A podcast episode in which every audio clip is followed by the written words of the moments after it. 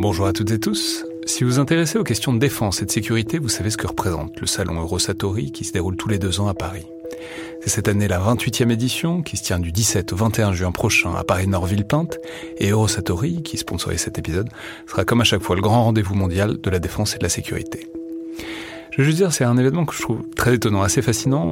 J'y suis allé pour la première fois il y a deux ans pour l'édition 2022. Et euh, vraiment, si vous vous demandez ce qui se fait dans le monde militaire et en matière de sécurité, c'est là qu'on peut voir les dernières tendances, depuis les plus grandes geekeries et les innovations du moment, jusqu'aux grands équipements du futur pour les armées et les forces de sécurité en France et dans le monde. Bref, si vous vous intéressez de près à ce monde-là, c'est le moment de vous inscrire pour ce qui sera la plus grande édition de l'histoire du salon, avec plus de 1900 exposants et 60 000 visiteurs, vous pouvez le faire en allant sur eurosatori.com. Bonjour à toutes et tous et bienvenue pour ce premier épisode du Fil de l'épée. Je suis Alexandre Jublin. Et je suis André Loez. Fil de l'épée, donc un podcast consacré à l'histoire de la guerre et des conflits armés. Et c'est une coproduction entre nos deux podcasts, Le Collimateur et Parole d'Histoire. C'est un podcast par ailleurs associé au Rubicon et réalisé en partenariat avec le Centre des études de sécurité de l'IFRI et avec le soutien de la DGRIS du ministère des Armées. Alors, enchanté euh, André qu'on se lance ensemble dans cette euh, aventure intitulée donc le fil de l'épée. On va dire en dire un mot euh, juste avant le premier épisode avec Michael Bourlet. Mais bon, voilà, j'avais déjà mentionné tout ça moi dans la première émission de la saison il y a quelques semaines, donc je vais pas me répéter, mais je vais simplement mentionner que de mon côté, c'était une envie que j'avais déjà depuis longtemps de faire un peu plus d'histoire militaire, puis surtout de consacrer un espace à la discipline et aux faits guerriers d'autres époques. Alors d'abord parce que je pense que c'est fructueux dans l'absolu y compris pour penser euh, aux conflits et aux armées contemporaines. Mais bon, c'est pas seulement un projet utilitaire comme une sorte de cours d'histoire euh, militaire, d'histoire édifiante ou de grande bataille qu'on pourrait donner par exemple à des élèves, à un public militaire. Ou évidemment, on peut mentionner que c'est utile, mais dans une certaine mesure seulement. Il faut bien circonscrire euh, la pertinence de l'histoire militaire pour les militaires d'aujourd'hui. On, en parle d'ailleurs à la fin de l'émission avec Michael Bourlet.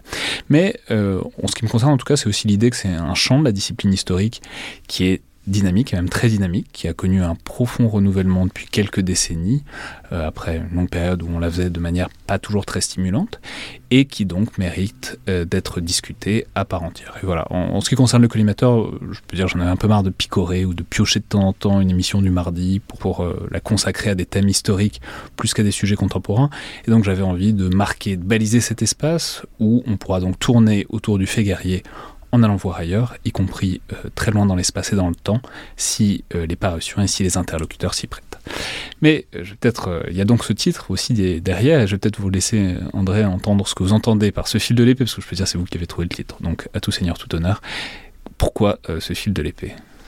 Alors beaucoup ont reconnu sans doute une référence à un livre de De Gaulle euh, qui date de 1932 où il parle de ses conceptions militaires, mais au-delà de ça, l'idée du fil se prête assez bien euh, à la radio, le, fil de la radio, le fil du podcast, le fil Twitter, le fil que l'on déroule entre les époques, et puis ce fil qu'on voudrait être assez tranchant dans notre approche euh, des choses militaires et de l'histoire, pour suggérer aussi avec cette épée les armes blanches des époques anciennes. On ne va pas s'enfermer ni dans le XVIe siècle des premiers canons, votre sujet, ni dans la Première Guerre mondiale qui était le mien, mais essayer vraiment d'aborder la chose militaire euh, en histoire dans toutes ses dimensions.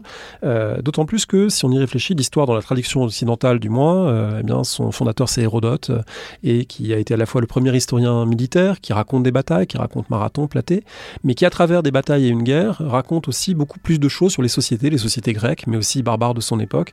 C'est des descriptions extraordinaires du, du, monde dans lequel il vivait. Et du coup, on peut faire le pari que étudier l'histoire militaire, c'est en dire beaucoup sur les sociétés du passé, c'est en dire beaucoup sur les sociétés qui faisait la guerre, euh, sur la manière même d'écrire l'histoire. On peut se référer à d'autres grands prédécesseurs plus près de nous, comme euh, le Dimanche de Bouvines Georges Duby. Autrement dit, euh, faire de l'histoire militaire, c'est ouvrir au maximum le regard, non seulement sur la guerre, mais sur ce que la guerre fait à l'écriture de l'histoire elle-même. Et du coup, on va essayer de faire ça deux fois par mois ensemble, le vendredi, dans des émissions. Donc, le fil de l'épée a commencé aujourd'hui par la Première Guerre mondiale.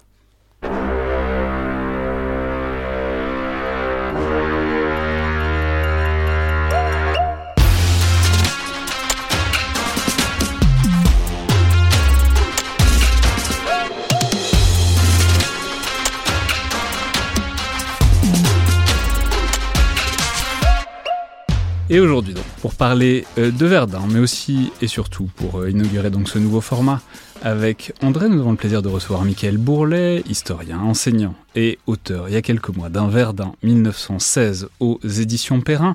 Je peux rappeler que c'est un ouvrage qui est dans, cette belle collection Champ de bataille. Euh, on, avait déjà reçu dans le collimateur Jean Lopez pour parler du, premier opus de cette collection sur la bataille de Kharkov en 1942.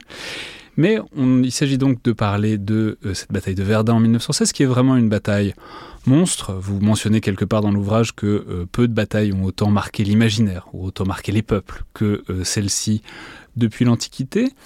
Et bon, à bien des égards, on peut parfois avoir un peu l'impression que le mot euh, Verdun, le, titre, ensevelit un peu tout, y compris la bataille elle-même. Donc pour commencer, peut-être pour tout le monde en fait qui n'aurait pas forcément une, idée très claire de ce que représente Verdun d'un point de vue opérationnel à l'intérieur de la Première Guerre mondiale.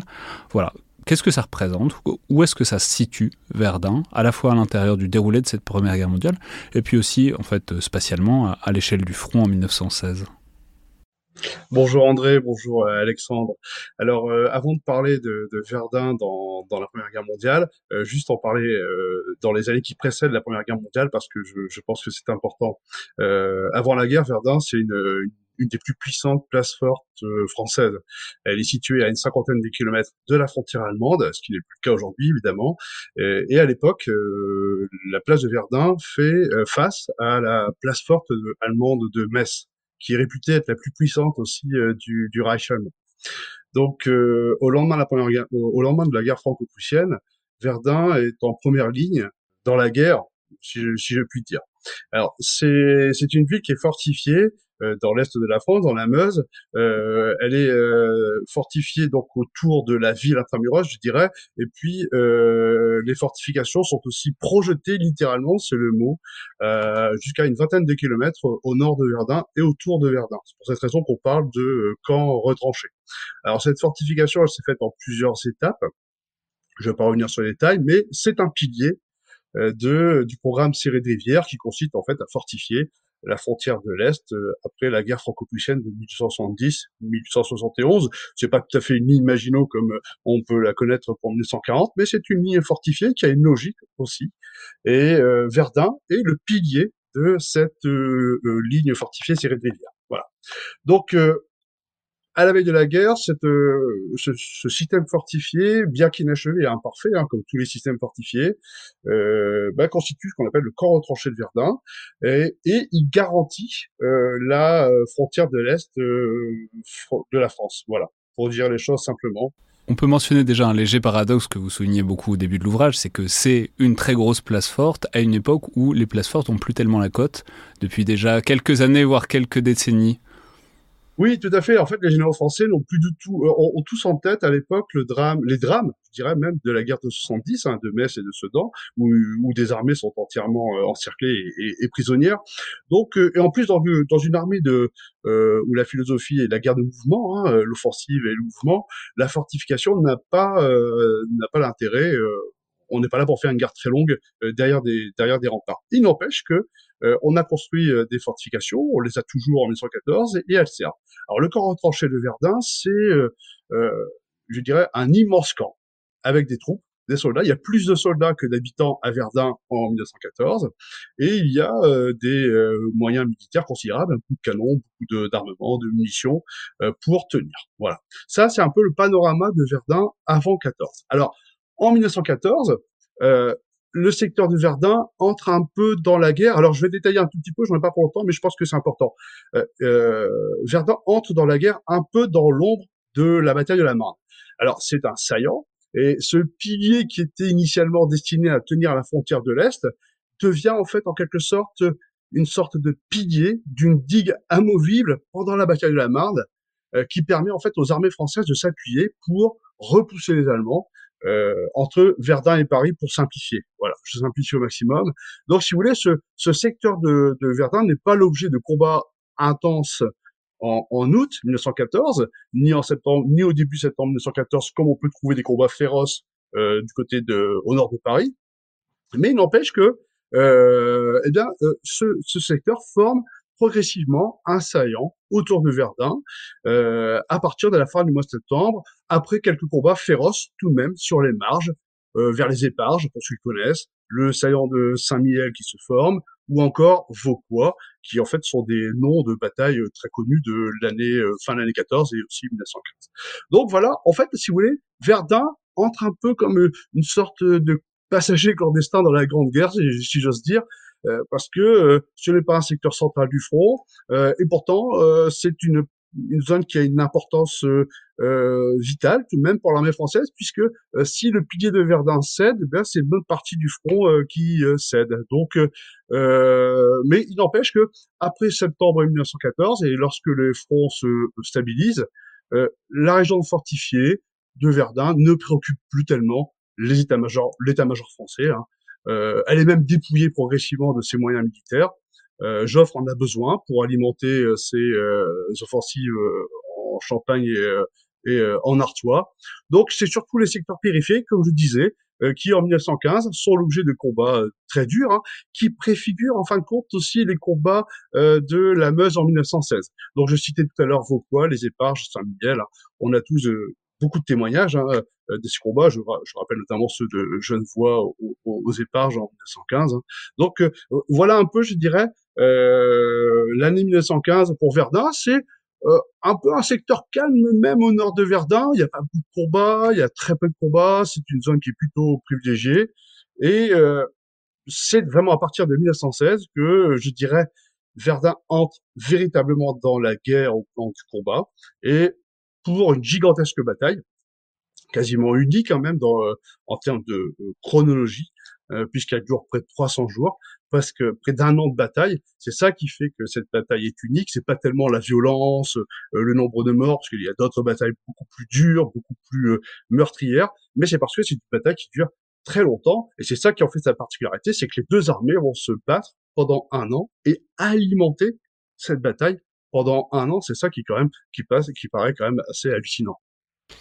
Alors on est euh, arrivé à la veille de la grande offensive allemande du 21 février 1916 euh, et il y a un paradoxe, euh, vous l'avez dit rapidement mais on peut peut-être y revenir un petit peu dans une guerre de position qu'est devenue la Grande Guerre, on pourrait se dire que s'appuyer sur un réseau fortifié avec euh, du béton, des casemates, des forts, ce serait un avantage. Et pourtant, cette région fortifiée, elle a été euh, dépouillée, à moitié abandonnée, elle n'est pas si bien défendue. Qu'est-ce qui fait qu'on ne reconnaît pas, on reconnaît mal la valeur de Verdun? Euh, Ça fait d'ailleurs polémique, hein, une fois que la bataille est lancée, beaucoup de gens disent, voilà, Joffre, Joffre a été imprévoyant, on a laissé Verdun à l'abandon, etc. Qu'est-ce qui explique qu'on ne se soit pas appuyé sur ce qui paraît très logique dans une guerre de position qui est devenue la Grande Guerre? Euh, ces fortifications très très puissantes. en fait, euh, je crois que vous prenez le problème à repousse-poil. Euh, Verdun, c'est une, immense tranchée, on peut dire, on pourrait caricaturer de cette façon, dans laquelle il y a des hommes et des canons qui ne servent à rien. C'est ça en fait.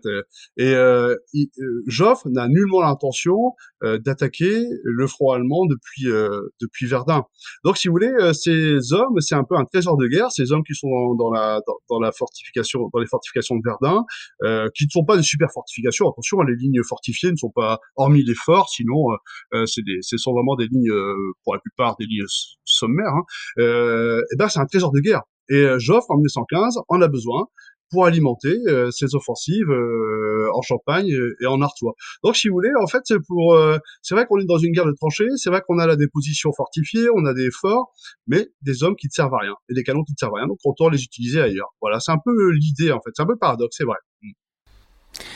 Et alors, si on prend la chose de l'autre côté, du côté allemand, il y a donc, bah, peut-être replaçons la, la logique qui prévaut au début de 1916. Donc, on connaît sans doute les grandes phases, c'est-à-dire la grande offensive euh, qui s'arrête, la guerre de position qui, se met en place, et puis ensuite, euh, progressivement, il faut passer à la suite, il faut avoir d'autres idées, et du côté allemand, il faut trouver un moyen euh, de trouver peut-être une occasion d'avoir, ce que vous décrivez, c'est la recherche d'une grande bataille décisive, euh, un peu napoléonienne, euh, qui permettrait de mettre fin une bonne fois pour toutes à la guerre, si possible avant que le rapport de force s'inverse en défaveur des Allemands.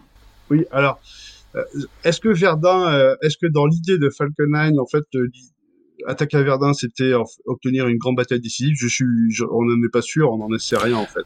Falkenhayn, rappelons-le, qui est le, chef d'état-major allemand à ce moment-là oui, le commandant en chef, on peut dire ça pour simplifier le commandant en chef euh, allemand.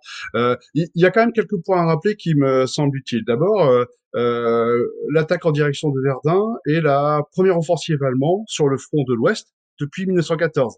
Ça, c'est quand même assez intéressant. C'est-à-dire que euh, entre la fin 14 et euh, le début 1916, les Allemands regardent ailleurs ils défendent sur le front de l'Ouest, sur le front de France, mais ils regardent ailleurs. Je vais essayer de décliner ma réponse en euh, différentes échelles, ça me semble intéressant.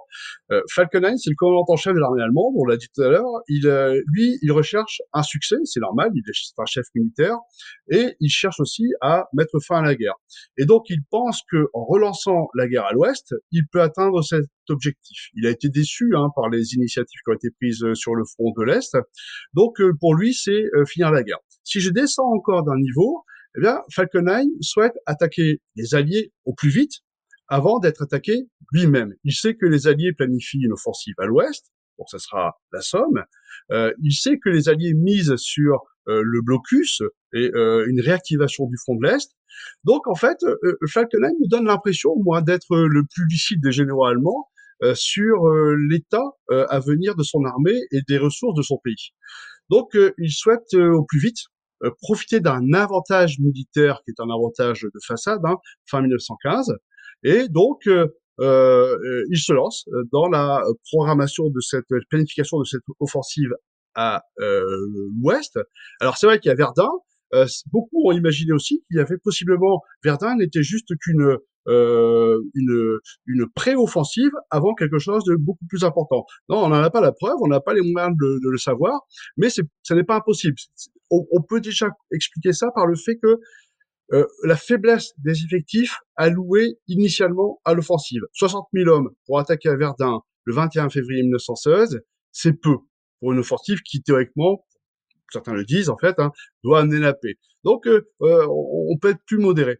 Alors maintenant, quand on descend encore d'un niveau, on se rend compte que les Allemands ont tenu sur le front de l'Ouest, les centraux enregistrent des succès sur le front russe, dans les Balkans, au Moyen-Orient, mais en fait tout ça c'est un peu de la façade. Et la situation semble avantageuse, mais en réalité elle est très difficile, parce que sur le front russe, Falkenhayn et son armée ont rencontré euh, certes des petits succès tactiques, mais ils n'ont euh, jamais réussi à déboucher. Euh, ils sont dans une position toujours inconfortable hein, entre deux fronts principaux, le front de l'Est et le front de France. Et puis surtout, euh, il y a un nouveau front qui s'est ouvert euh, en Italie, hein, donc c'est compliqué à partir de mars 1915. Et en plus, les Allemands et leurs alliés sont en infériorité numérique face à l'armée russe monstrueuse et face aux forces britanniques. Et puis, euh, l'allié austro-hongrois est fébrile quand même, euh, donc il donne des signes de faiblesse. Et puis ensuite, il y a les ressources qui euh, euh, diminuent. Donc Falkenhayn a vraiment beaucoup de bonnes raisons d'attaquer à l'ouest. Alors, je terminerai encore en, expliquant aussi qu'il y a des tensions très fortes au sein de l'état-major allemand. Ben, il y en a aussi du côté français, hein. mais au sein de l'état-major allemand, on a deux philosophies, si je puis dire. On a d'un côté Falkenhayn et son état-major, qui s'oppose au commandement de l'Est, hein, euh, qui est emmené par euh, un homme qu'on va connaître par la suite, hein, Hindenburg, et secondé par Ludendorff. Et donc il y a une très forte tension entre les deux parce que euh, Falkenhayn estime que euh, il faut arrêter les frais à l'est. Et puis surtout, il fait partie de tous ces officiers prussiens qui sont convaincus que euh, le succès à l'est est illusoire et qui sont aussi hantés par euh, les échecs euh, napoléoniens de 1812 par exemple, hein, euh, pour ne citer que celui-là. Donc c'est vrai qu'il faut trouver une issue à, à la guerre, et c'est pour cette raison qu'il leur donne l'attaque à l'ouest contre la France, qu'il considère comme étant l'armée la plus faible. Hein, voilà, c'est un peu ce que entend voit Falkenhayn. Voilà. C'est un peu l'idée, je dirais, pour résumer, qui prévaut au sein de l'état-major allemand on, pourrait descendre à un dernier niveau quand même, qui est le niveau du terrain.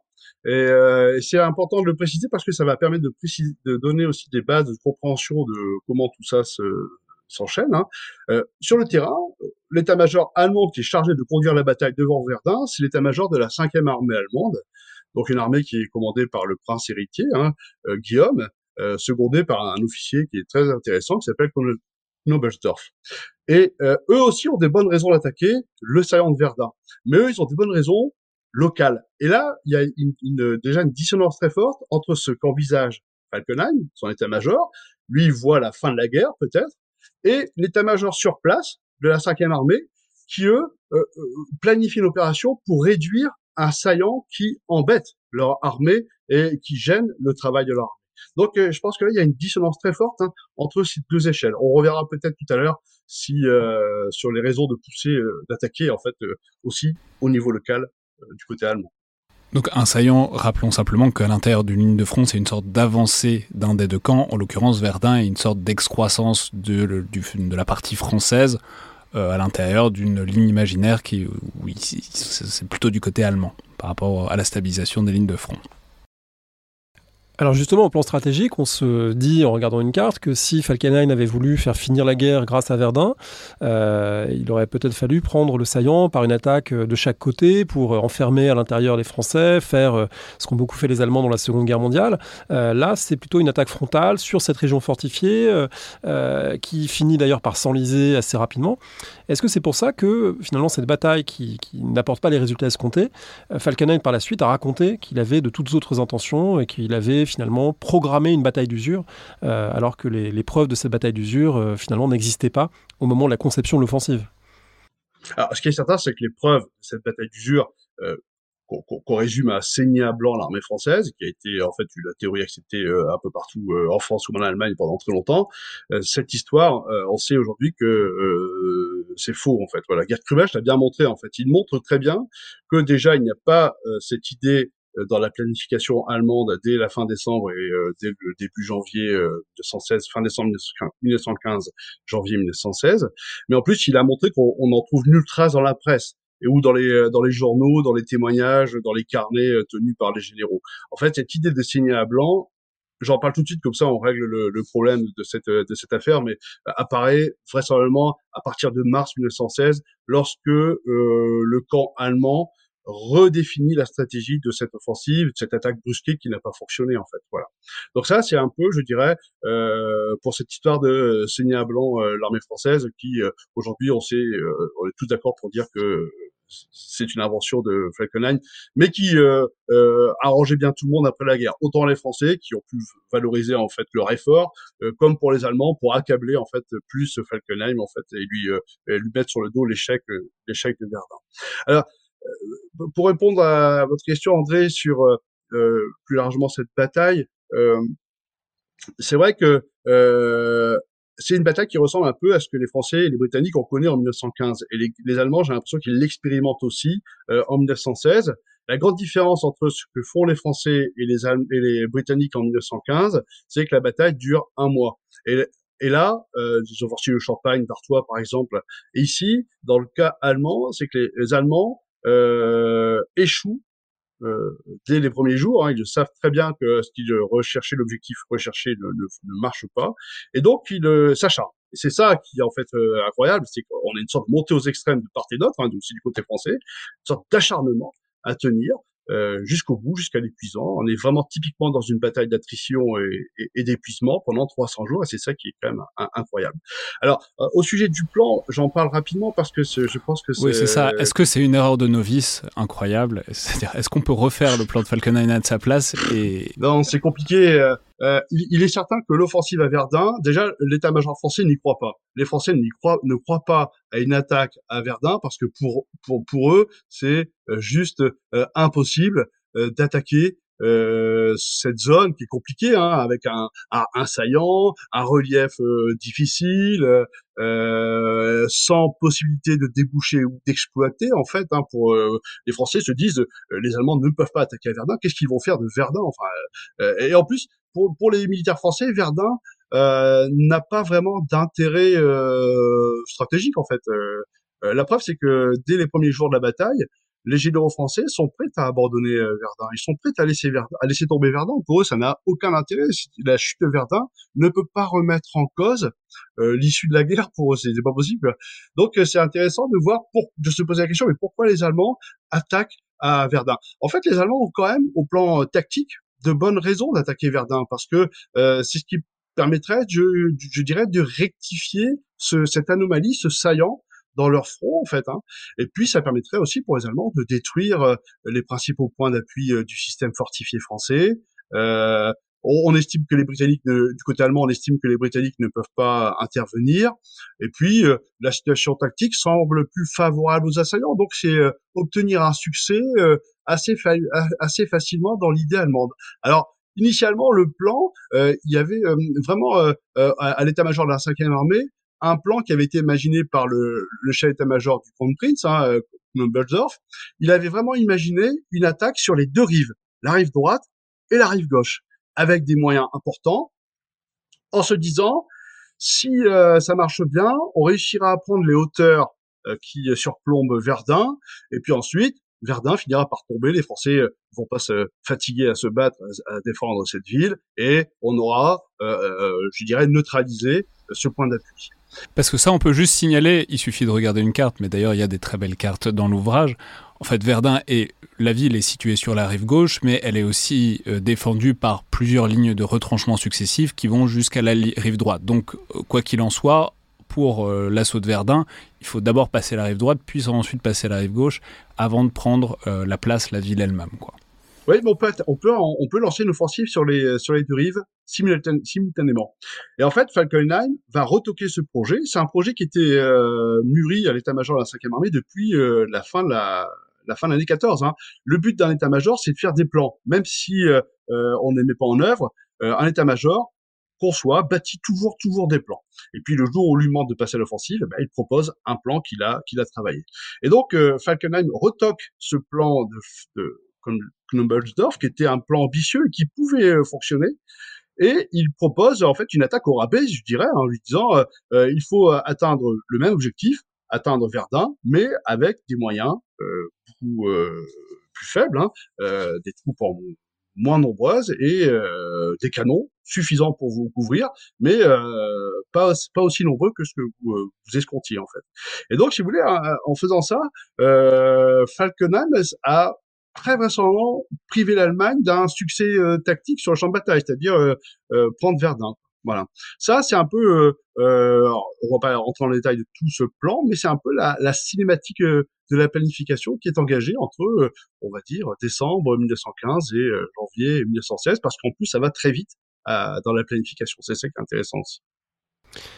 Une petite question euh, pour euh, intercaler ça euh, dans le, ce, déroulé du plan et de la bataille.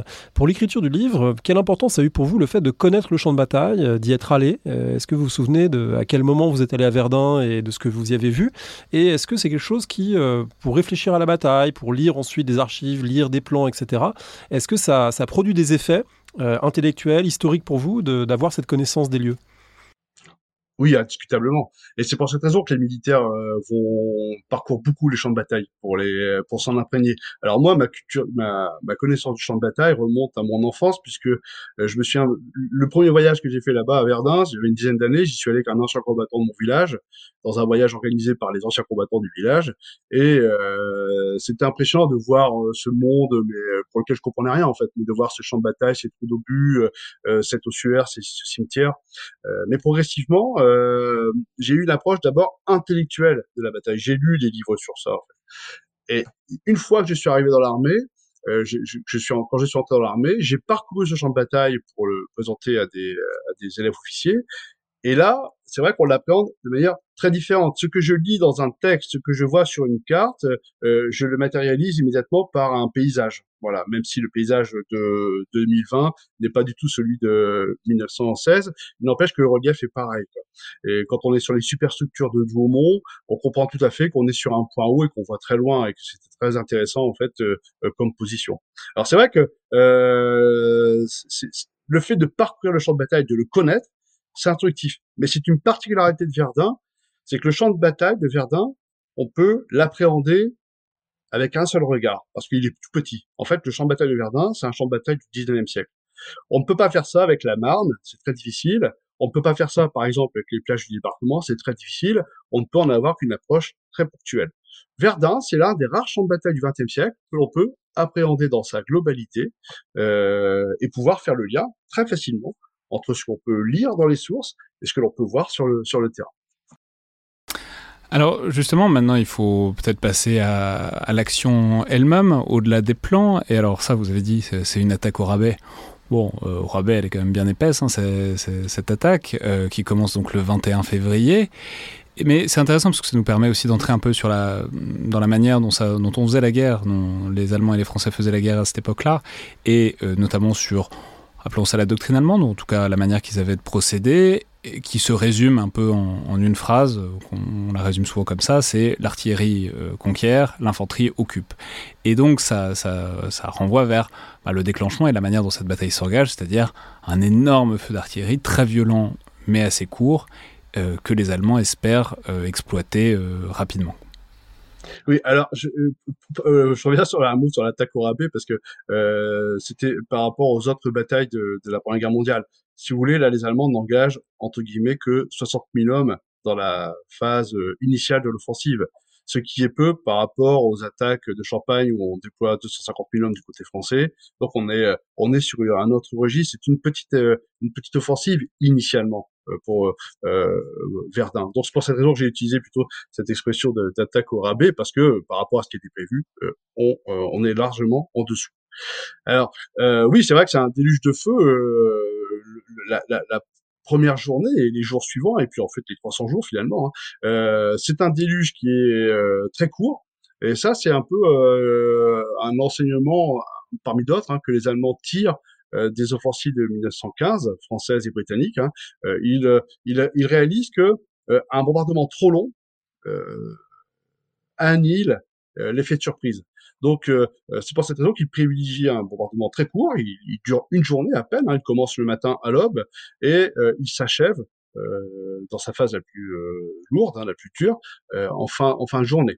Et puis à, à partir de ce moment-là, on a l'intervention de l'infanterie, mais toujours couverte par le, le, le bombardement de l'artillerie. Donc, si vous voulez, l'artillerie joue un rôle considérable hein, du début euh, jusqu'à la fin euh, de la bataille. Euh, elle casse, elle couvre, elle neutralise, hein, elle tire en profondeur, et ça, c'est nouveau aussi. Hein. À Verdun, les cibles, c'est évidemment la première ligne, mais française, mais c'est aussi les carrefours, les gares, les aérodromes. Hein. donc il y a vraiment un travail qui a été fait et qui tient compte notamment des enseignements de, des offensives françaises de 1915. À Verdun, on voit aussi une des caractéristiques des batailles de la Grande Guerre, qui est que les offensives finissent par s'épuiser elles-mêmes et finissent même par être contre-productives, c'est-à-dire qu'on bombarde, mais le terrain a été tellement bombardé qu'on ne peut plus faire avancer euh, la logistique, on ne peut plus acheminer de renforts et que du coup, les offensives finalement ont leur inertie propre et finissent par euh, presque mécaniquement s'épuiser. C'est vrai d'ailleurs aussi pour les contre-offensives françaises, autrement dit. Est-ce que Verdun, c'est pas d'une certaine manière le, signe de l'impasse tactique où on est à ce moment-là de la guerre, où on est euh, incapable, après le choc initial, d'exploiter, de percer, euh, parce que tout simplement on a tellement bombardé que bah, on peut plus, euh, on peut plus avancer, on peut plus renforcer, on peut plus acheminer la suite. Alors, euh, on, on, continue d'acheminer, par exemple, à Verdun. Verdun, euh, le front français est constamment euh, approvisionné, donc ça marche toujours. En fait, je pense que effectivement, il y a ce que vous dites, André, sur le bombardement, c'est vrai, hein, qui transforme le champ de bataille, qui euh, gêne la progression des troupes.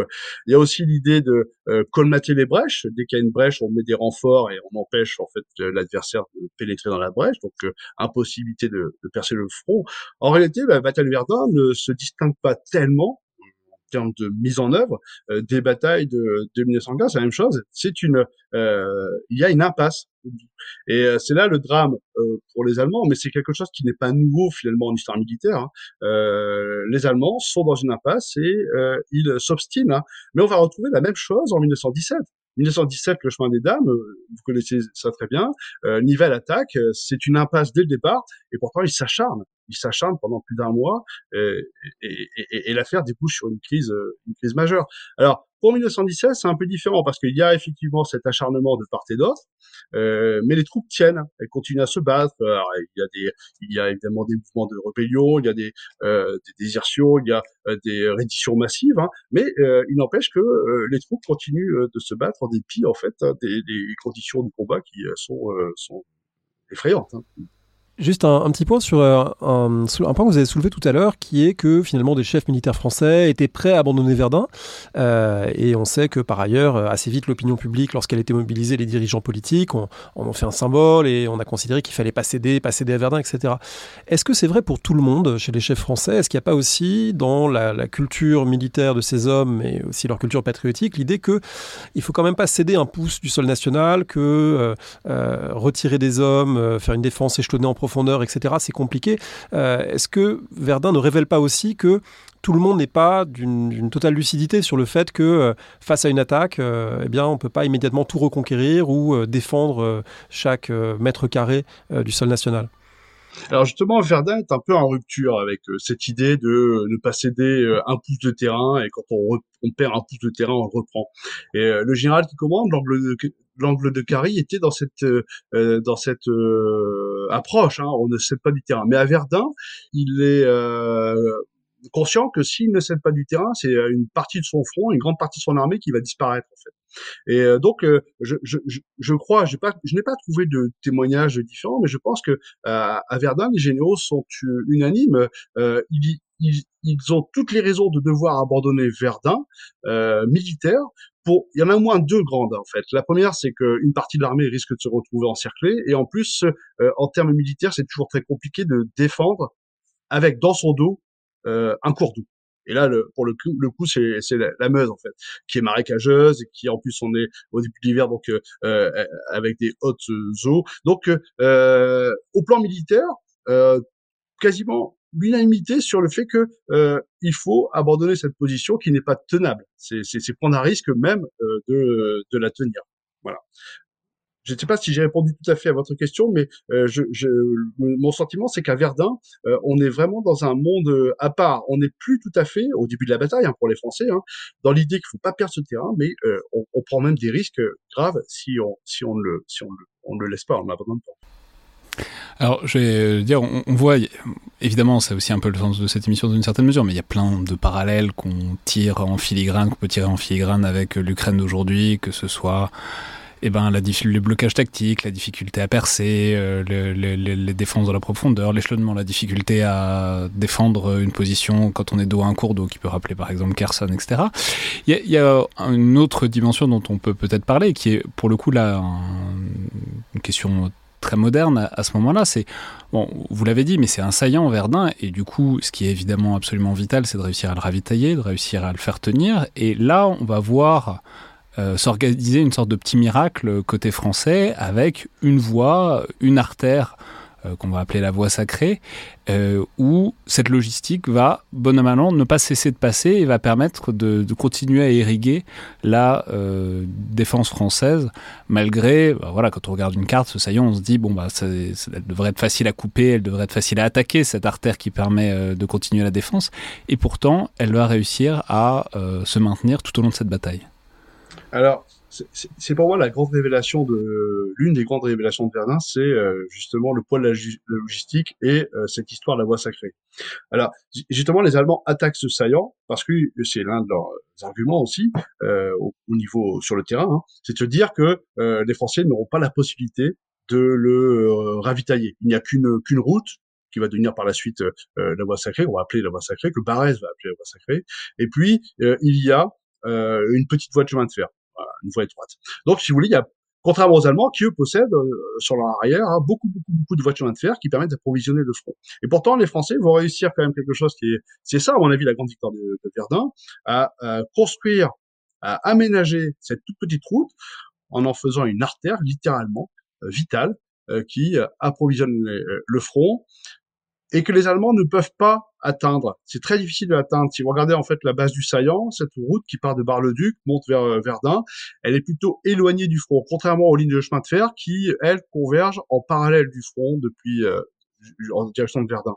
Donc cette route est plutôt protégée et elle est active non pas avec l'arrivée de Pétain, comme on a souvent dit, non pas, euh, elle est active avant la bataille. C'est-à-dire que elle est, en, elle, est mise en marche vraiment littéralement, par un, jeune capitaine polytechnicien, Douminc, qui euh, organise euh, le trafic euh, sur cette sur cette route pour acheminer munitions, hommes, camions, avec des bataillons de territoriaux qui sont chargés de l'aménager, de boucher les trous, avec des spécialistes, des garagistes qui sont chargés de réparer les camions. quand on abandonne le camion, on met avec des pièces détachées pour réparer tous ces engins. Donc il y a véritablement une organisation. C'est vraiment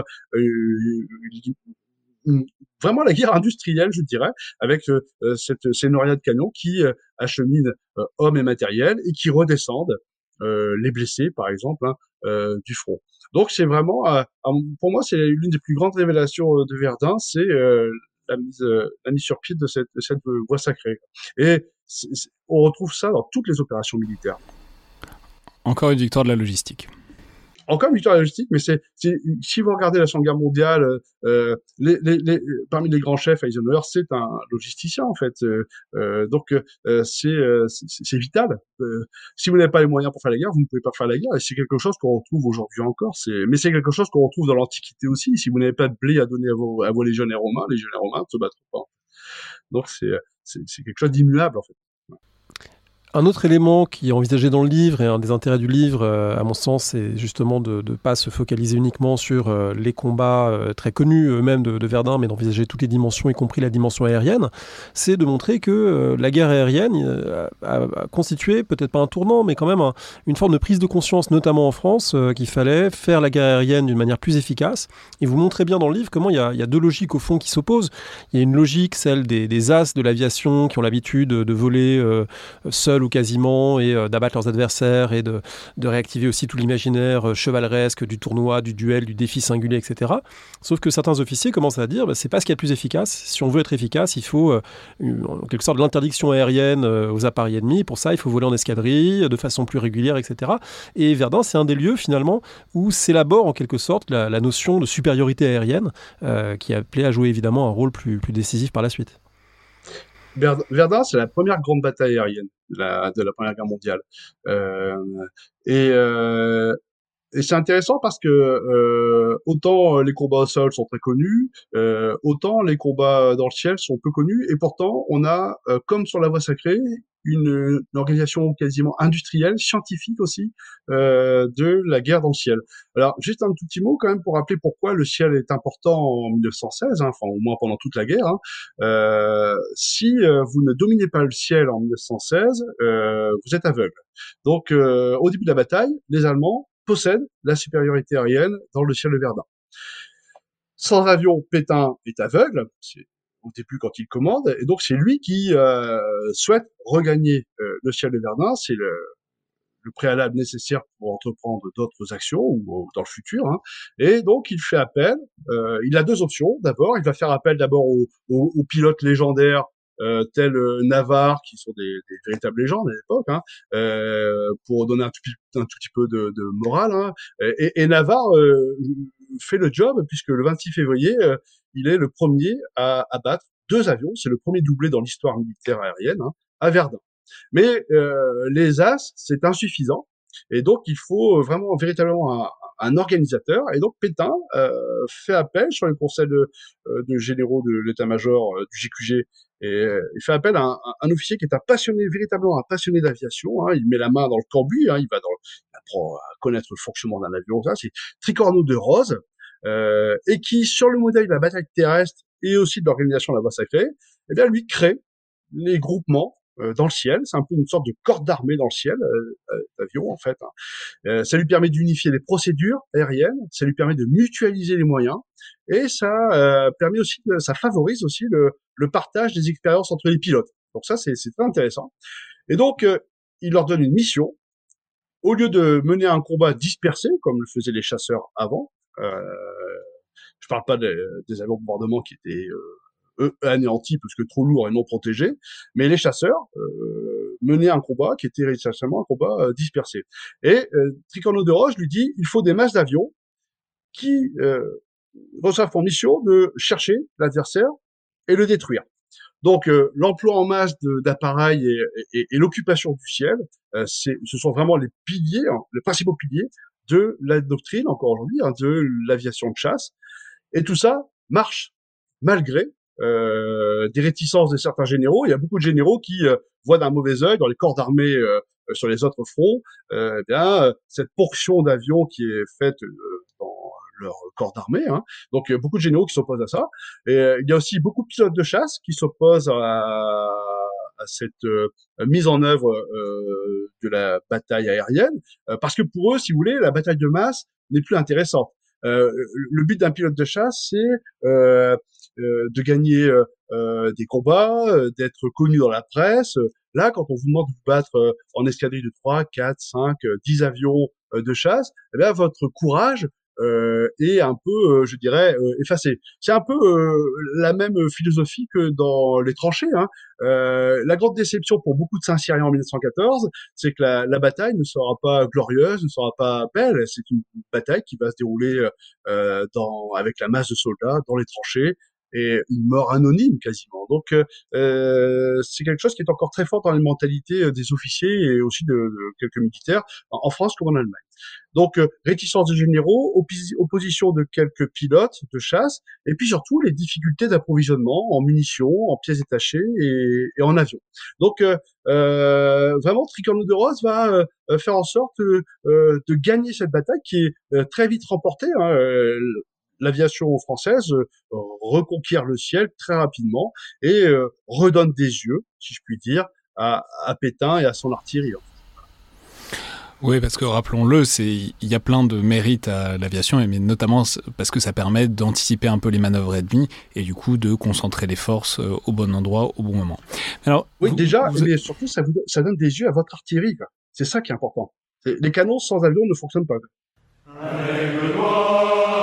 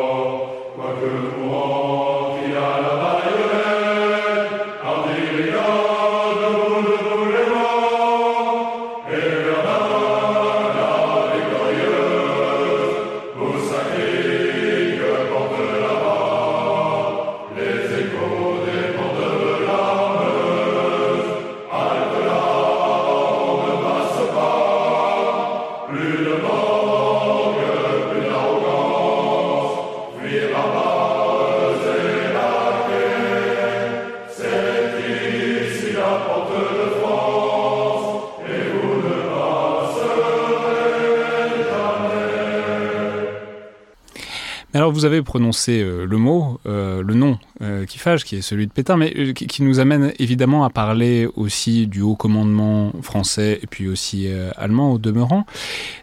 alors c'est intéressant, en même temps c'est toujours un peu gênant bah, de, parler des généraux comme ça, parce que c'est un peu la manière dont on a fait de l'histoire militaire pendant longtemps, l'histoire des grands généraux, géniaux qui s'opposaient, savoir qui était le plus génial, etc. C'était pas, pas forcément toujours des approches très fructueuses, et c'est aussi comme ça que l'histoire militaire s'est renouvelée en, en se détachant un peu de ça. Mais ici, en l'occurrence, euh, dans l'histoire de Verdun, il faut en parler parce que c'est euh, une opposition euh, connue et très structurante malgré tout entre Joffre et Pétain. Et en même temps, est-ce que c'est tant une opposition que ça? C'est-à-dire, on peut poser la question, puisque dans une certaine mesure, ils agissent aussi de concert, même s'ils ont des opinions différentes, même s'ils ont des options différentes. On sait que Pétain, c'est plutôt défendre, consolider, alors que Joffre voudrait envoyer tout le monde à l'offensive régulièrement. Mais voilà, justement, comment est-ce que vous relisez peut-être à nouveau frais aujourd'hui cette euh, grande opposition et cette histoire de la bataille de Verdun par le haut, euh, qui, dont il faut malgré tout traiter encore aujourd'hui? Alors, il faut repartir du début de la bataille. Pétain, en 1916, en France, c'est un inconnu. On peut dire, on peut, on peut, on peut le dire.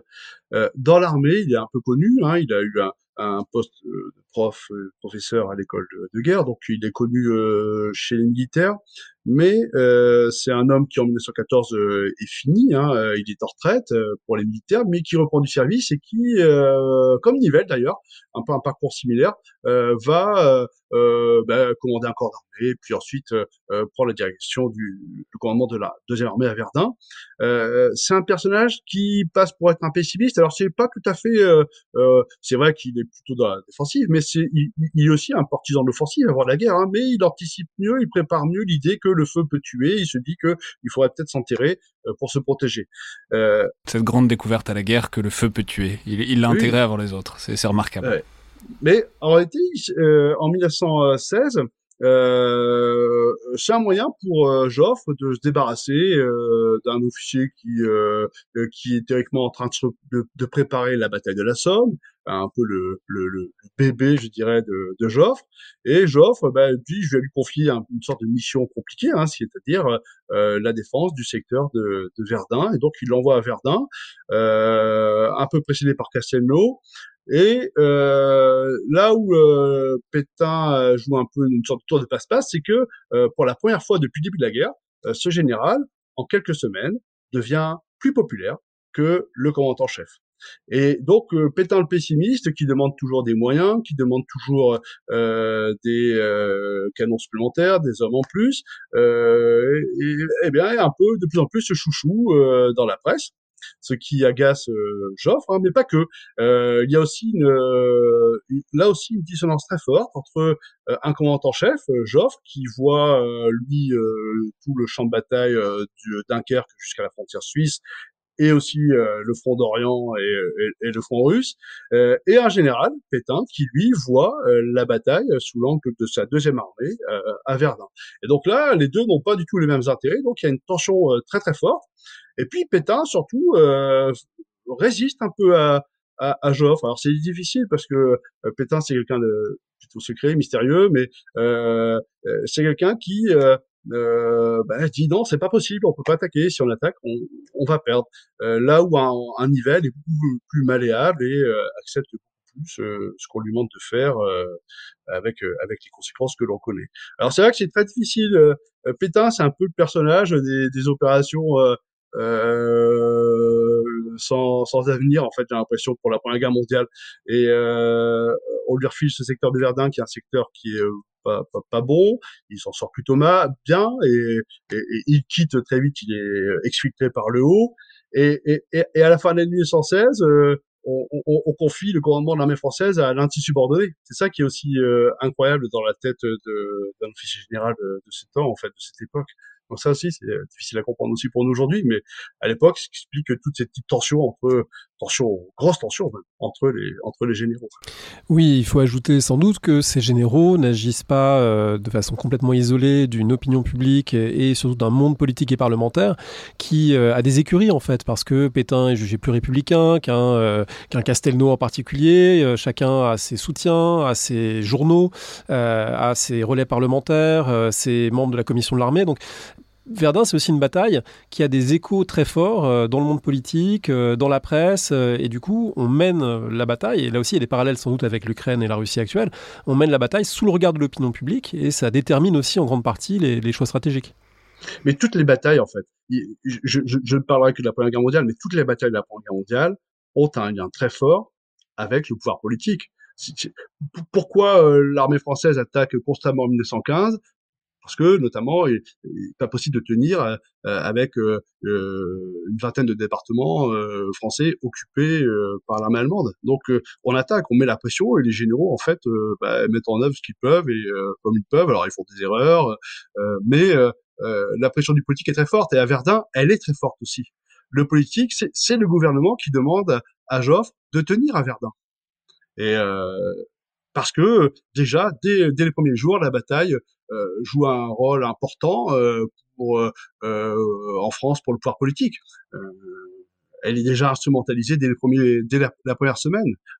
Donc c'est évidemment le politique n'est jamais très loin. Et la charnière politico-militaire est constamment présente dans, les batailles de la Grande Guerre avec la particularité que euh, il y a aussi le soupçon du politique que le GQG euh, prend trop ses aises et ne, l'informe pas et ne lui donne pas assez de, de levier.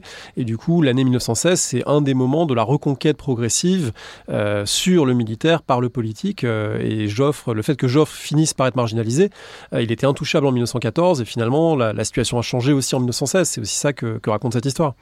Oui, oui, en partie, euh, même si c'est un peu plus complexe. Mais c'est vrai que déjà, euh, parmi les, les, généraux, hein, euh, Joffre a face à lui des gens comme Lyoté, alors Galligny auparavant, mais des gens comme euh, Lyoté, comme Pétain, euh, qui s'opposent euh, à, à, Joffre, qui, et qui ont en partie, qui réussissent à débarquer, à, à, faire débarquer, à faire débarquer Joffre. Hein. Mais c'est pas nouveau, c'est on trouve ça dans toutes les batailles de la Grande Guerre. Mais au demeurant, quand on lit l'ouvrage, c'est quelque chose qui apparaît euh, vraiment. Alors, on va pas refaire évidemment le, le, déroulé événementiel, mais avec notamment cette insistance sur les symboles euh, de cette bataille que sont bah, le fort de Diomont, euh, le fort de Vaux, etc euh, et qui sont fascinants parce qu'on a l'impression que ça devient des points importants, pas tactiquement, mais symboliquement. Le fort de Douaumont, on peut rappeler euh, que bah, au début, il est évacué, enfin, il est quasiment livré aux Allemands parce que personne n'a pris vraiment la peine de le défendre. Parce il que, pas défendu. Oh, oui, parce que c'est ce qu'on disait tout à l'heure, ça, ça, intéresse vraiment trop personne la défensive et les ouvrages euh, fortifiés au début. Et puis ensuite, il va falloir dépenser des milliers, des dizaines de milliers de, de, de soldats français pour le reprendre, et allemands aussi évidemment de, de l'autre côté. Et on a presque l'impression que du coup, bah, c'est une bataille qui est une accumulation de, de boucheries pour, euh, pour récupérer des symboles, plus que euh, une bataille qui, a une dimension euh, réellement stratégique, opérationnelle ou, stratégique dans ses objectifs. Cette bataille, euh, au bout de la première semaine, donc on va dire à fin février, n'a plus aucune, n'a plus aucun intérêt stratégique ou tactique ou ce vous voulez. En fait, c'est une bataille d'attrition et c'est celui qui qui finira par céder, qui, euh, qui perd en fait. C'est ça. Il y a plus d'intérêt. Enfin, on se bat pour des, des, des tout petits des bouts de champ de bataille. Alors j'ai j'avais j'ai intitulé ce, le sous-titre de, de, ce livre, c'était en fait la guerre de mouvement dans un mouchoir de poche parce que c'est vrai qu'on est dans une une bataille de tranchées par excellence, mais n'empêche que c'est une bataille Verdun qui est constamment en mouvement. Les hommes courent constamment. Euh, dans le ciel, les avions se battent à 140 km/h. Euh, donc c'est une bataille qui est toujours, toujours en mouvement. Euh, on déborde, on, on, se replie, on attaque, et tout ça au prix de, de pertes humaines importantes pour des morceaux de tranchées, pour un bois, pour pour pour une maison d'un village. Enfin, c'est euh, c'est ça Verdun. Et on, on en perd littéralement le le sens commun, hein, y compris euh, euh, au plus haut niveau. Cette bataille semble même euh, ne plus être comprise par, par, les généraux qui, qui la commandent en fait. Et c'est justement ce qui amène de façon très paradoxale à ce que ce blocage de Verdun a semblé livrer des, des, leçons mal tirées ou mal comprises, par Nivelle en particulier, qui va essayer de transposer en 1917, lorsqu'il devient général en chef et que son second, Mangin, il le prend avec lui, il monte un plan d'attaque du chemin des dames. Et en fait, il imagine transposer à l'échelle du chemin des dames les succès locaux obtenus en fin d'année à Verdun face à une armée allemande largement épuisée sur un petit secteur, et il en tire la leçon que on pourra percer le front l'année suivante, ce qui est euh, en fait une leçon, vous le montrez, euh, complètement erronée par rapport à ce qui, ce qui s'est produit, par rapport aux succès locaux qu'il avait obtenus. C'est fascinant ce que vous décrivez. Vous, vous décrivez qu'il pense avoir trouvé la, la, méthode miracle, la solution, la solution à la guerre pour de bon, et puis en fait non. Ouais, il en est convaincu lui-même, je pense. Ouais, ouais, c'est évident mais euh, parce que ils ont, euh, ce sont des gens qui ont des, des, une pression forte. Je ne cherche pas à défendre les généraux ou quoi que ce soit, hein, mais c'est des gens qui commandent des millions d'hommes et qui euh, ont entre leurs mains le destin euh, euh, du pays. Et c'est pas anodin. Hein, je pense que ça arrive, c'est arrivé rarement dans, dans depuis une cinquantaine d'années en France, par exemple. Donc c'est vrai que ce sont des, des hommes qui euh, s'illusionnent aussi beaucoup pour euh, pour des événements. Là, en l'occurrence, les Allemands jettent l'éponge le 2 septembre 1916. Donc, si vous voulez, la reconquête en partie, très partielle, euh, de la rive droite et euh, l'abandon de reconquête de la rive gauche, faudra attendre 1917, euh, jette l'illusion euh, que, euh, que, que, que, la victoire est possible et, euh, et donc euh, on utilise ça pour galvaniser un peu les troupes pour l'offensive du 17 et puis on réussit à se convaincre que l'école de Verdun, donc Nivelle Mangin notamment, eh bien tient la la recette miracle, mais ça c'est quelque chose qu'on retrouve aussi souvent dans les armées, chez les chefs en fait. Les chefs pensent qu'ils tiennent la recette miracle et donc ils vont ils vont la mettre en œuvre. La grande, le grand problème c'est que Verdun, c'est un petit secteur, tout petit secteur, où euh, l'armée allemande a jeté l'éponge. Elle se bat toujours, hein, mais euh, elle n'y consacre plus des moyens euh, importants à la défense de Verdun, de ce secteur de Verdun. Et puis c'est une toute petite offensive. La reconquête de Douaumont, c'est quelques divisions en fait, rien comparable avec une offensive où on en engage plusieurs dizaines et avec des milliers d'hommes et des canons à foison. Donc on est loin, c'est vrai, de ce que euh, Nivelle euh, avait imaginé euh, en 1916 lorsqu'il lance son offensive en 1917. D'ailleurs, en fait, l'offensive est ratée au bout d'une heure. Enfin, c'est un échec cuisant. Alors, on sait que euh, l'exaltation de la résistance euh, du poilu français à Verdun, euh, du ils ne passeront pas, on les aura, de, tous ces discours qui ont accompagné la bataille, ça a joué un rôle évidemment, y compris après la guerre, pour fixer l'idée que la, France pouvait gagner une guerre défensive et que il faudrait pas non plus reproduire les offensives infructueuses de 1915, de 1917 pour la guerre suivante. du coup, je me suis demandé en vous lisant dans quelle mesure ce qui s'est passé à Verdun, avec ces forts qui à la fois étaient importants, étaient des points appui, mais en même temps qui ne servait pas à grand chose en tant que fort. Dans quelle mesure on y a réfléchi au moment justement de construire la ligne Maginot, au moment de euh, prévoir une guerre qui serait une guerre euh, de casemate, une guerre euh, dans laquelle on serait enfermé dans une position inexpugnable, comme on aurait pu imaginer que Verdun l'avait été? Est-ce que voilà l'expérience de Verdun a pu rejouer sur, peut-être pas sur la stratégie globale de la France, on sait qu'il y a plein de déterminants à ces stratégies défensives, mais sur le, le fait même qu'on ait prévu de s'appuyer sur une ligne fortifiée pour 1939-1940 je, je, pense pas que c'est, je pense pas que Verdun euh, euh, c'est vraiment la bataille qui a été euh, l'exemple. Je pense que c'est plutôt la Première Guerre mondiale. Et en même temps, la ligne Maginot, qui est effectivement une tranchée fortifiée, une position, une ligne de front fortifiée, bétonnée, euh, n'est pas incohérente. les Allemands en ont une aussi en face, et on a des centaines, des dizaines d'exemples en fait de lignes fortifiées qui permettent de garantir un front. Et en plus, si on reprend en 1939, puisque c'est de ça dont vous parlez, ça fait partie d'une doctrine aussi. 1939, certes, il y a une Maginot, mais il y a aussi euh, une guerre de mouvement qui est imaginée en, en Belgique avec le plan euh, dit Breda. Bon, on va rentrer dans le détail, c'est compliqué. Mais donc, ça veut dire que, euh, évidemment, on tire les leçons de 1914. Évidemment, on construit la ligne Maginot. On n'est pas les seuls à le faire. Mais on a aussi une dimension euh, guerre de mouvement euh, qui est prévue. Et la ligne Maginot fait partie d'une doctrine qui n'a pas marché. Hein. Les Allemands ont fait mieux que ce que leur doctrine prévoyait. Les Français font moins bien ce que leur que ce que leur doctrine prévoyait. Mais je ne pense pas que Verdun euh, euh ait directement, euh, je dirais, irrigué la pensée des officiers généraux planificateurs entre guillemets des années 20 à 30. Quoi. Je pense pas. Pas Verdun directement. La Première Guerre mondiale, oui, mais pas Verdun. Alors, peut-être pour terminer et essayer de faire un, un, grand point à travers le temps, comme on l'a un peu ébauché tout à l'heure. Bon, évidemment, on est maintenant dans une guerre de tranchées, une autre euh, où l'offensive est très compliquée en Ukraine, où euh, on voit des, toutes sortes de, de défenses, mais qui évidemment euh, font penser euh, dans une certaine mesure à ce que vous décrivez. Alors, je, je vous pose la question très généralement. Voilà, qu'est-ce que qu'est-ce que ça vous inspire de constater, disons, ce blocage tactique ukrainien d'aujourd'hui, euh, comme on constatait un blocage tactique pendant la Première Guerre mondiale? C'est-à-dire, est-ce que est-ce que pour une fois, on n'aurait peut-être pas mieux fait euh, d'étudier un peu la Première Guerre mondiale euh, avant de se lancer dans cette nouvelle? C'est compliqué parce que, en fait, euh, quand j'étais officier et enseignant à Saint-Cyr, j'expliquais à mes élèves que comparaison n'est pas raison. en histoire, c'est valable, mais encore plus en histoire militaire. Les militaires ont besoin d'aller chercher de l'histoire parce qu'ils ont besoin de se rassurer plus que les autres encore. Et donc, ils vont aller chercher des exemples, essayer de trouver des recettes. Alors, ça, je m'insurgeais contre ça, en fait. Mais l'histoire ne se répète pas. Enfin, plus jamais on refera Austerlitz, plus jamais. Enfin, c'est pas possible. Euh, en même temps, c'est vrai qu'on pourrait se nourrir de la Première Guerre mondiale, mais on pourrait se nourrir de la guerre civile euh, américaine aussi, parce qu'il tranchait aussi. On pourrait se nourrir aussi d'exemples de l'Antiquité, parce qu'il avait tranché. Donc, je ne pense pas que ce soit important. Euh, que nous devions voir en fait euh, approcher cette guerre d'Ukraine uniquement par le euh, biais de la Première Guerre mondiale. Je pense que tout est, intéressant et tout peut permettre de nourrir euh, la réflexion.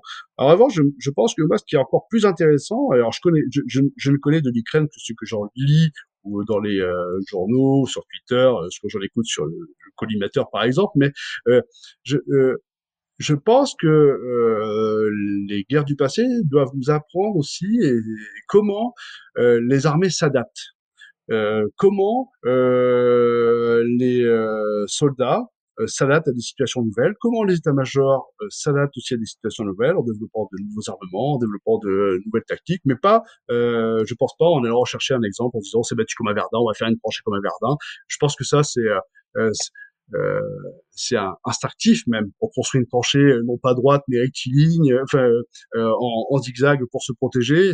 On n'a pas besoin d'aller chercher la Première Guerre mondiale parce qu'on le sait, on se fait avoir très vite. Par contre, sur